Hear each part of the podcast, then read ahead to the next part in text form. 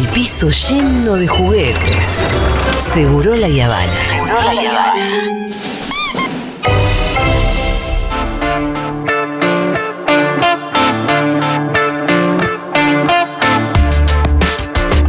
El 16 de junio de 1955, día señalado por la Providencia, Buenos Aires amaneció como todos los demás asiagos días que lo precedieron durante una larga década de ignominia y de lágrimas. Según los marinos, el objetivo era destruir la casa de gobierno. Pero en realidad, no sé si gente no tenía mucha puntería, pero muchas bombas no cayeron sobre la casa de gobierno, cayeron sobre Plaza de Mayo. Ellos se creían cursados. No hay vencidos ni vencedores, solamente un pueblo que marcha hacia sus legítimas tradiciones, a la recuperación de sus únicos símbolos patrios. Perón era el anticristo. Por eso pintaron en el fuselaje de sus aviones la, la cruz y la B de la victoria. Hay que ver las fotos realmente para darse cuenta de lo que sucedió. Hubo mucha gente que participó en el bombardeo del 16 de junio de 1955, que después tuvo un protagonismo muy grande durante la última dictadura militar. El, el- el- el mismo término bombardeo, de alguna manera, eh, desdibuja la existencia de una masacre. No es algo que, les- eh, que, el- eh, que la memoria social, colectiva y popular haya negado. La diferencia es que Guernica está condenado por la humanidad como un crimen de guerra. Y el bombardeo del 16 de junio no tiene ninguna condena. Es un crimen de lesa humanidad. Bueno, se cumplieron, se cumplió un nuevo aniversario hace El algunos pasado. días, ¿no? El viernes pasado, 16, se, se Y veníamos con ganas de hablar del bombardeo, del que se habla poco por lo general. Sí, sabés que una de las cosas que. Del se bombardeo de repite- Plaza de Mayo estamos hablando, del ¿no? Del bombardeo- 55. El, el 16 de junio de 1955 eh, se bombardeó, bombardearon Plaza de Mayo, eh, haciendo un desastre. Se, se habla mucho de una de las cosas que más se repite de todo lo que fui viendo y leyendo de, de este bombardeo, es la falta de conmemoración, inclusive del peronismo de esta fecha. La falta de reconocimiento. Hay apenas una plaqueta eh, colocada en el Ministerio de Economía, muy chiquita, Sí. en honor a las víctimas, a los mártires del, del, del- del 16 de Me junio. de acuerdo que, que- creo que 1955. el año pasado mandamos a Matu, ¿te acordás si había algo en la plaza? Una Pero- obra que. re- una obra teatral. o alguna suerte de homenaje. Yo he visto alguna obra teatral que han hecho hace algunos años, en donde un vecino mío fue extra de. de- pero una, una como representación Ah, de lo que había, había pasado en esos días. Pero sí, fue, creo yo, el atentado terrorista más grande que sufrió nuestro país, sin ninguna duda. Por la magnitud, por las características del hecho en sí, por la cantidad de personas que fueron afectadas. Más de 400 muertos y dos mil y pico de heridos.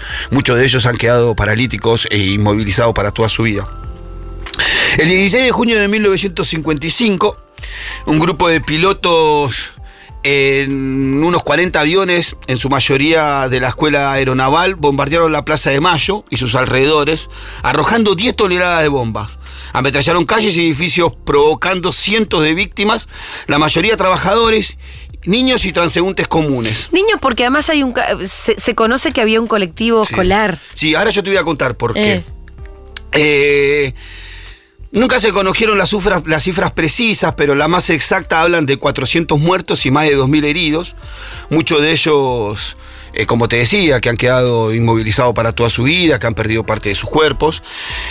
Y una de las cosas que quiero remarcar en esto que la orden que tenían al despegar los aviones de la base militar era una orden clara y contundente que dice Precisa. maten a Perón. Matar a Perón. Así es, maten a Perón. Sí. Esa era la orden que tenía cada uno de los, de los pilotos que despegaron de esta base naval. Y fue el inicio de la persecución al peronismo, te diría, ¿no? Sí, claramente. Pero ¿qué contexto había en este momento? A mí me interesa saber por qué, porque algo, a- a- algo tuvo que haber pasado para que terminemos en este, en este hecho puntual. Nada lo justifica, pero por lo menos para contextualizar. A mediados de la década del 50, Juan Domingo Perón enfrentaba una serie de conflictos derivados de una lucha y un enfrentamiento de clases.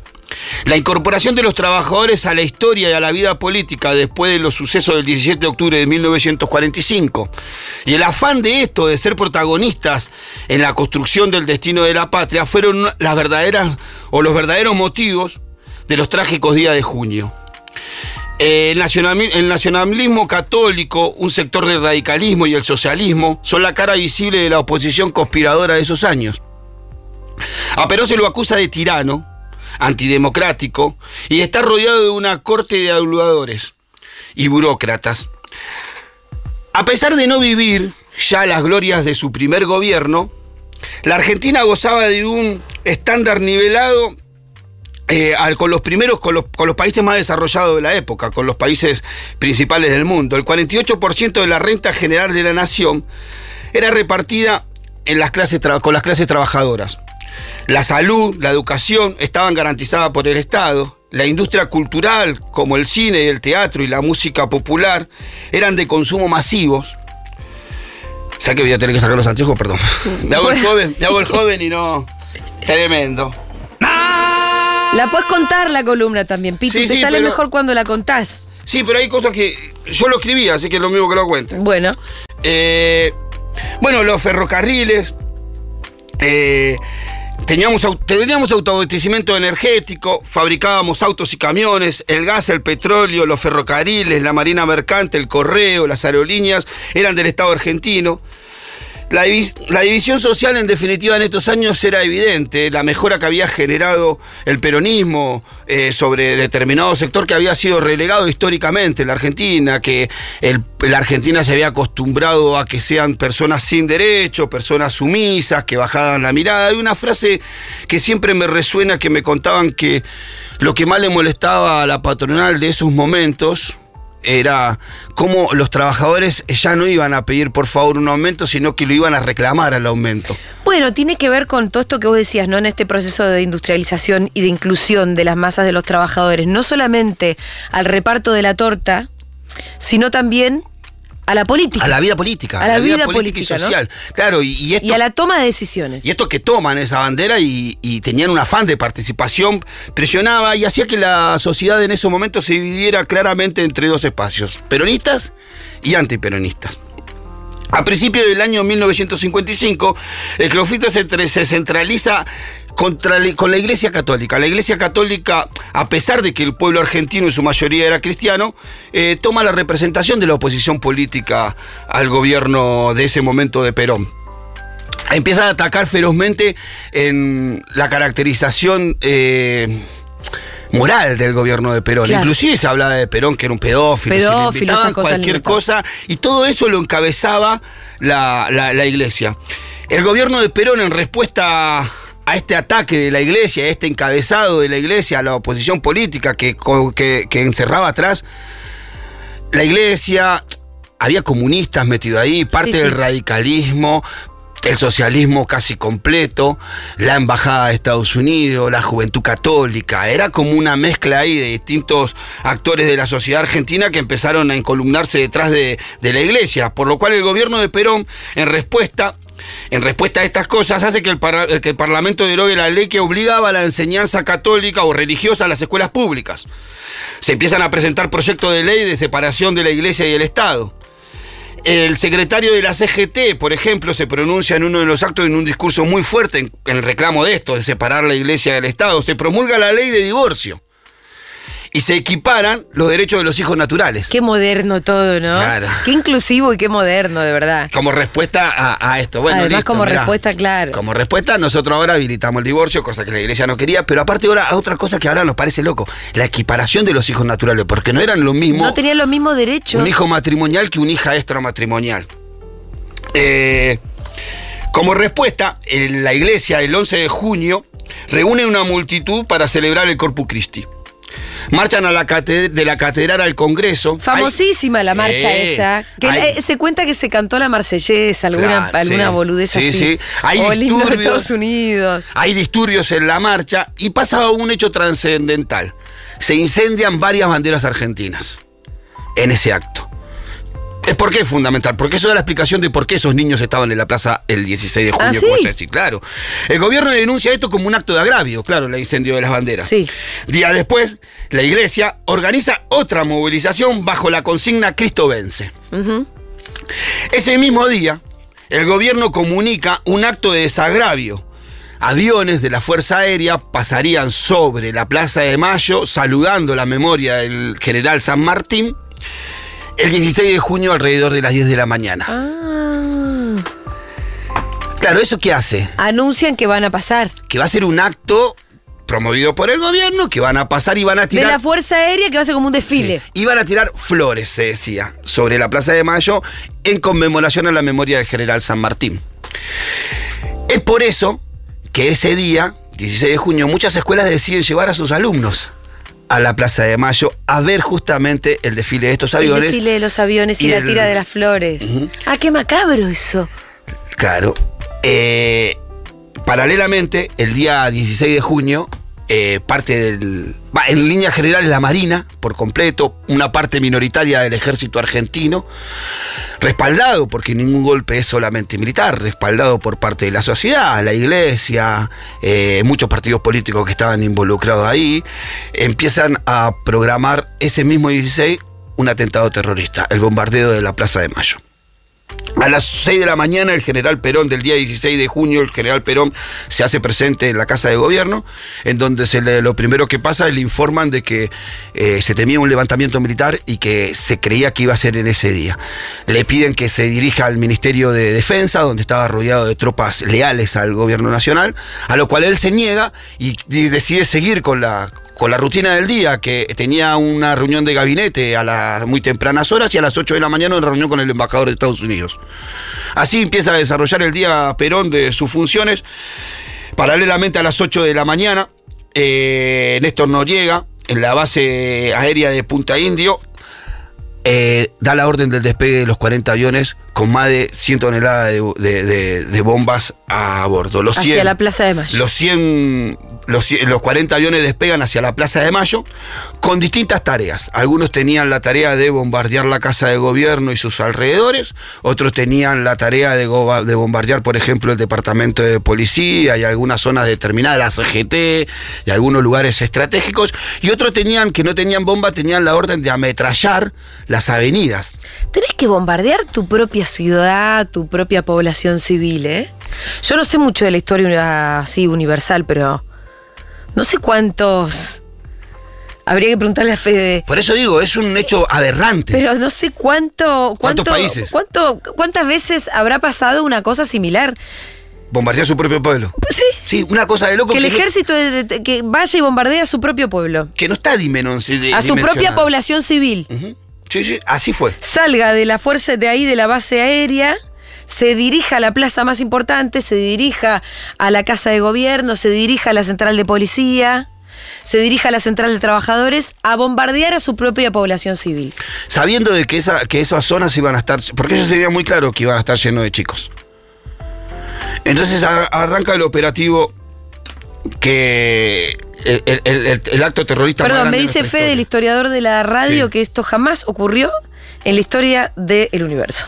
No hay antecedentes. Siempre nosotros como que nos vamos un pasito Siempre un más para poco allá, ¿eh? más a la mierda. La dictadura, la peor nosotros. Cada cosa que. Claro, lo más cercano, que es lo que escuchábamos un poco en el corte que, que- que- que poníamos al principio, de un, ¿qué era? ¿Un documental? Un Sí, un documental ese lo Un hizo Nico. Carra, Carra lo hizo alguna vez, eh, me dijo que lo hizo y nos, nos prestó muy amablemente. Lo más cercano es el bombardeo a Guernica en España, por Franco, pero estaban en una guerra civil. Claro. Bueno, así despegaron los aviones de la base naval de Punta Indio con la orden clara y explícita de maten a Perón. Involucrados en este levantamiento estaba eh, Justo Bengochea, que era el comandante general de la Marina, estaba Aramburu, que en ese momento era el responsable de sanidad del ejército, y después había eh, Luis María Pardo, que era un socialista, estaba Amadeo, que era dirigente comunista, y el operativo consistía no solamente en aviones que bombardean y ametrallaran los distintos lugares, sino que se habían destinado 600 infantes de marina para la toma del aeropuerto de Seiza, que iba a ser como base operativa y de reabastecimiento de la ciudad. Y, aparte se había armado a muchos estudiantes católicos de la Universidad de Derecho y de distintos espacios políticos que estaban pululando alrededor de ellos, que se habían apostado en los bares que estaban eh, alrededor del Palacio de Justicia, con la intención de, ni bien empezaran los bombardeos, salir ahí y tomar la radio en Radio Nacional y algunos lugares que tenían determinado para que el operativo de toma del poder sea completo. Así se desarrolla el avance de los aviones, los aviones llegan a, a Plaza de Mayo, el ataque es en tres oleadas, una oleada que arranca exactamente a las 10 de la mañana, que cae la primera bomba, que ataca principalmente a la Casa de Gobierno, Plaza de Mayo y, la, y Avenida de Mayo hasta la Plaza de los Congresos. Bombardeada y ametrallada por, por los aviones que venían en picada con am- ametralladoras de alto calibre, que creo que son calibre 65, decían ahí una de las cosas que leí, provocando un desastre. O sea, ametrallaron a gente que iba caminando por la calle, trabajadores, transeúntes, alumnos de, de- de la escuela. Hay un testimonio muy claro que siempre que todos conocemos, que es el micro. Sí. El micro que, que al que le cae una bomba directamente. En donde hay un testimonio que yo vi en un documental que una persona que dice, vi retorcidos huesos, hierros y piel y carne en un mismo bollo que no superaba los 60 centímetros del piso.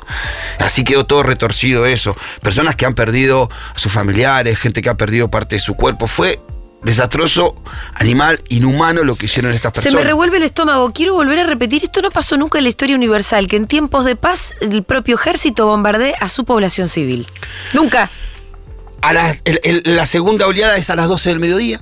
¿Qué, dos horas qué? después. Sí. Porque ellos van, recargan de vuelta, vuelven Y a vuelven. vuelven otra vez, vuelven a bombardear y a ametrallar de vuelta a distintas zonas de la ciudad de Buenos Aires. Una de esas bombas, de las de 12 de mediodía, cae en un lugar no deseado, que es eh, la zona norte de la ciudad de Buenos Aires. Y que se les cae sin querer, que Se cae encima sin querer. estúpidos. Se les cae sin querer, matan ahí a personas y eh, con- que producen un desastre también ahí. El tercer ataque, la tercera oleada del ataque ya es cerca de las 15 horas. Entre las 12 y las 15 horas ya hay una reacción del gobierno, de- del ejército que estaba apoyando al gobierno nacional de Perón. Ya empiezan el ejército, de, eh, de- el cuerpo de gendarmes empieza a repeler el ataque. Hay dos cuerpos del ejército que rodean el edificio de la Marina, en donde obligan a, a rendirse a los marinos. Eh, empieza como a la contraoleada de la defensa de la Constitución y del gobierno constitucional. Así se desarrolla el- la tercera ola del ataque, que es a las 3 de la tarde, en donde tiran las últimas bombas.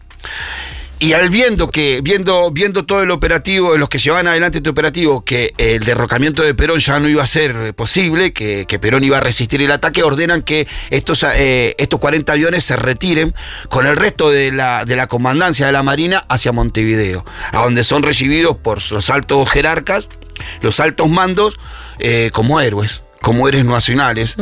Eh, el país empieza a intentar tomar el control y hacer un análisis de lo que había ocurrido y es ahí donde empiezan a surgir las cifras de muertos. Alrededor de las 8 de la noche, un poquito más, Perón eh, toma el micrófono y hace un discurso y así hablaba. A ver. A la violencia le hemos de contestar con una violencia mayor, con nuestra tolerancia, con nuestra tolerancia exagerada, nos hemos ganado el derecho de reprimirnos violentamente. Y desde ya establecemos como una conducta permanente para nuestro movimiento. Aquel que en cualquier lugar intente atentar el orden en contra de las autoridades constituidas, en contra de la ley constitución, puede ser muerto por cualquier medida. Bueno, Termina diciendo esto y cuando caiga uno de nosotros, caerán cinco de ellos. sí, Acto seguido, el famoso 5 por 1 Acto seguido, el país se convierte en un caos. Todos los trabajadores peronistas organizados por los distintos sindicatos comenzaron a prender fuego a las iglesias y a hacer desmanes en la zona norte de la ciudad de Buenos Aires, saqueando casas de sectores pudientes, desatando un aro de muchísima violencia que duró toda la noche, hasta altas horas de la madrugada, que obliga a Perón a recapacitar y a decir estas palabras que dijo al otro día a la mañana. Yo quiero que mis primeras palabras sean para encomiar la acción maravillosa que ha desarrollado el ejército, quien ha manifestado ser verdaderos soldados. Desgraciadamente no puedo decir lo mismo de la Marina de Guerra, que es la culpable de la cantidad de muertos y heridos que hoy debemos lamentar los argentinos. Como presidente de la República, yo pido al pueblo que me escuche en lo que voy a decirle. Nosotros, como pueblo civilizado, no podemos tomar medidas que sean aconsejadas por la pasión, sino por la reflexión. No podremos dejar de lamentar, como no podremos reparar la cantidad de muertos y heridos que la infamia de estos hombres ha desatado sobre nuestra tierra de Argentina. Bueno, lo primero que hace es diferenciar a la Marina del Ejército. Del ejército, porque el ejército se había mantenido fiel por lo menos en ese intento de golpe militar.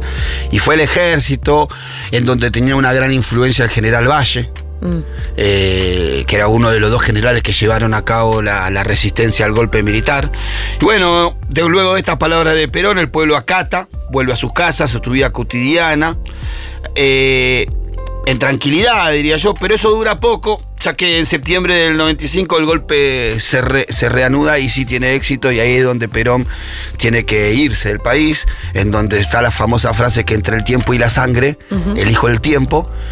Eh, creo que nunca pensó que el tiempo iba a ser 18 años de proscripción. Entonces Perón abandona el país eh, para vivir casi 18 años en Puerta de Hierro en España en el exilio.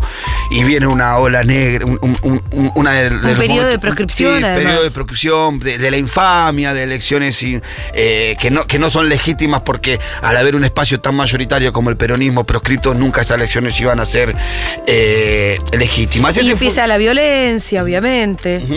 ese fue el atentado terrorista más grande de nuestra historia. Una parte de nuestra sociedad que se cree dueña del país, un país que odia, quiero decir, muchas veces, o que demuestra odiar, que no está dispuesta a compartir sus privilegios para que otros puedan vivir mejor. Una minoría muy ruidosa que odia, que contagia su odio rápidamente. Gente que de verdad se siente superior, que no soporta que un trabajador se pueda ir de vacaciones, compre un auto, pueda tener casa. El derecho a la propiedad es un privilegio que solo consideran para ellos solos. El derecho al goce solo es para los que tienen el privilegio de nacer en determinados sectores y en determinadas familias. El trabajador debe agachar la cabeza y agradecer el hecho de tener trabajo. Lo demás es avaricia, suelen decir. Odian a Perón porque rompió con eso. Los trabajadores empezaron a tener derecho. Los, trabajadores deben tener derecho, dijo Perón. Los excluidos y olvidados son mi prioridad, dijo Eva. Y los odiaron profundamente, tan profundamente como para bombardear al pueblo. Esto parece una historia que ya pasó, pero no. Es más actual de lo que pensamos. La orden fue clara y fue maten a Perón. Ahora hay una orden distinta. En el año 2009 hubo un hecho muy particular en la Argentina. Cristina se dirigía en un helicóptero, en el helicóptero oficial, de Olivos a la Casa de Gobierno. Los choferes de- del, del helicóptero empiezan a comunicar el viaje. Tango 1, clave, eh, eh, se ve que la palabra clave para decir que llevaban a la presidenta era pescador. Ajá. Llevamos al pescado, llevamos al pescador, algo así. En esa comunicación que viene habiendo entre el piloto del, de- de- del avión y la base aérea donde iban a aterrizar, se filtra un mensaje que dice, maten a la yegua. Maten a la yegua. Se repite dos veces en esa misma comunicación. Fue un hecho que pasó, tuvo alguna repercusión mediática, pero pasó un poco desapercibido. Podemos escucharlo, a ver. 500 metros el vuelo por serie 1. Mantén la legua. Vamos a para el 4241. Aterrizamos en el 4241. Por serie 1 lateral con 500. Por serie 1 pescadores. ¿Me repite por favor? Por serie 1 pescadores. Muy bien, próximo gobierno informe. Próximo gobierno vuelvo. Mátenla. Próximo gobierno vuelvo y al final mátenla. Dice, maten a la yegua. La primera maten a la Maten a la yegua te la, te la Sí. discuto, no, no es tan clara, ¿viste? Sí, pero cuando la está subtitulada se ve bien más que la llega. Y lo Bueno, que viene sí. después, claro, lo que viene después es la marcha militar. Tan, tanananananana, tan, tan. ¿Y esto qué, qué más se sabe de, de este diálogo? No se supo mucho más de ese diálogo, más que trajo controversias porque era una amenaza contra la primera, eh, contra la primera magistratura, contra la presidenta de la nación que estaba Sí. trasladándose de un lugar al otro y había una orden filtrada en esa comunicación que decía que la mataran. Trajo algún revuelo, pero no demasiado. Pero lo que así, cuando yo, cuando yo venía leyendo todo esto sobre el bombardeo, enseguida me vino la frase cuando escuché maten a Perón, esa, me acordé de esa frase, maten a la yegua, y fui a buscar ese tracto, porque me parece que tiene que ver con lo que pasó en ese momento y lo que pasa ahora. Porque hoy el, el blanco de su odio es Cristina. Y en definitiva es exactamente por los mismos motivos que odiaban a Perón y a Eva porque incorpora a la vida social y política a los que estaban afuera. Antes eran los trabajadores, hoy las organizaciones sociales, por ejemplo. Porque le dio dignidad a los que nunca tuvieron, por ampliar derechos, por impedir el saqueo de la patria, por enseñar a los humildes que también tienen derecho al goce. Por eso la odian y la odian tanto que no pueden contener ni siquiera el odio y lo dicen de esta manera. Escucha. Todo esto que pasa, hay una sola responsable. Se llama Cristina Fernández de Kirchner. El kirchnerismo es una desgracia. Fue usted la que nos metió en este despelote. El discurso de la reina nos hartó. Cristina es mala. Una psicópata que cree en sus propios delirios. De este rasgo psicopata de Cristina. Eso es el kirchnerismo, es una pareja tóxica que te cagó a trompadas. El ocaso del kirchnerismo va a venir con la desaparición física de Cristina. La desaparición física por muerte o por abducción extraterrestre. Que van a perder y van a desaparecer. Que se explote todo, ¿sabes qué? Que explote todo. Vale, muchachos, falta algo. ¿Y con la viuda qué hacemos? A esa chorra, la jefa y la banda, que cuide el cajón detrás de los barrotes. Necesitamos un sicario que le pegue un tiro en la nuca a ese hija de mil puta. Ayer fue maten a Perón, hoy fue maten a la yegua. Ayer fue bombardeo a la, a la plaza, hoy el atentado sobre la vida de Cristina. Una manera de materializar ese odio y una manera de direccionar ese odio. El motivo, como dije, sigue, siendo exactamente lo mismo. Elegir al pueblo ante los poderes económicos, elegir al humilde ante los monopolios, elegir beneficiar a la mayoría, poniendo límites a los beneficios, no a los derechos, a los beneficios de unos pocos. El motivo de tanto odio es la osadía de darle esperanza a quienes nunca tuvieron. Porque un pueblo con esperanza es un pueblo que lucha por su derecho a vivir dignamente, por su derecho a tener una vida plena. Porque en, en definitiva, tanto Perón como Cristina representan la esperanza de aquellos que nunca tienen esperanza. Muchas gracias, Pitu. Era Pitu Salvatierra, ya venimos.